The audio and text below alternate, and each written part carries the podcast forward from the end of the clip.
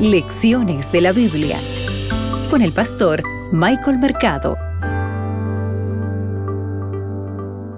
Hola, hola querido amigo, bienvenido a tu programa Lecciones de la Biblia. Para hoy, miércoles 21 de diciembre, el juicio ejecutivo. Abre tu Biblia, que juntos escucharemos la voz de Dios. Hoy meditaremos en 2 de Pedro, el capítulo 3, el versículo 10 y el versículo 13.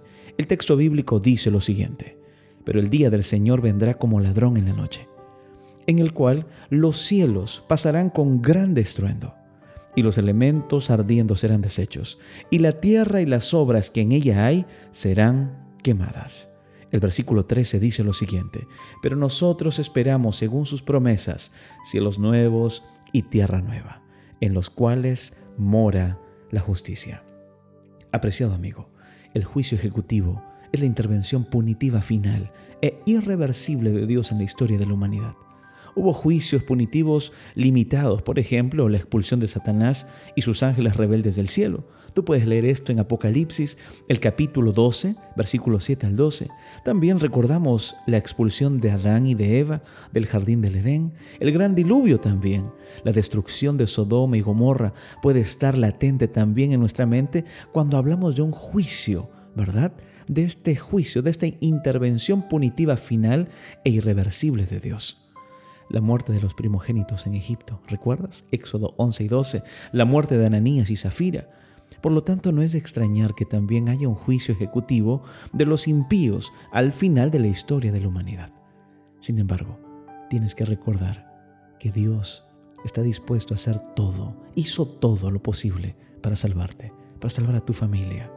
¿Sabes? Cuando leemos estos textos en el versículo 13 de segunda de Pedro, nos damos cuenta de que hay promesas de un cielo nuevo, de una tierra nueva, donde mora la justicia. Y Dios quiere entregarte todo eso también a ti. Pero tú necesitas creer en Él, abrir tu corazón a Él. Todo lo que Dios pudo haber hecho para salvar a la humanidad, ¿sabes? Él lo hizo. Y esto le costó un gran costo personal. Los que se pierden en última instancia tomarán decisiones que los llevaron a este final desafortunado. Recuerda que la idea de que el juicio de Dios sobre los perdidos, incluso de que la aniquilación de los perdidos, va en contra del carácter de un Dios amoroso. Es simplemente erróneo todo ello. Es el amor de Dios y solo el amor de Dios lo que también demanda justicia.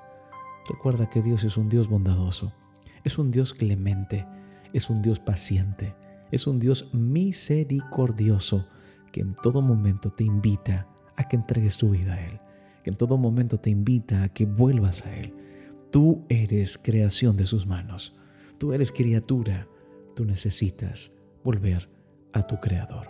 Recuerda que cuando hablamos de juicio, juicio ejecutivo, cuando vemos que Dios se levanta a juzgar, Él se levanta a salvar. Que Dios te acompañe. Mis oraciones son por ti y por tu familia. Acabas de escuchar Lecciones de la Biblia con el pastor Michael Mercado.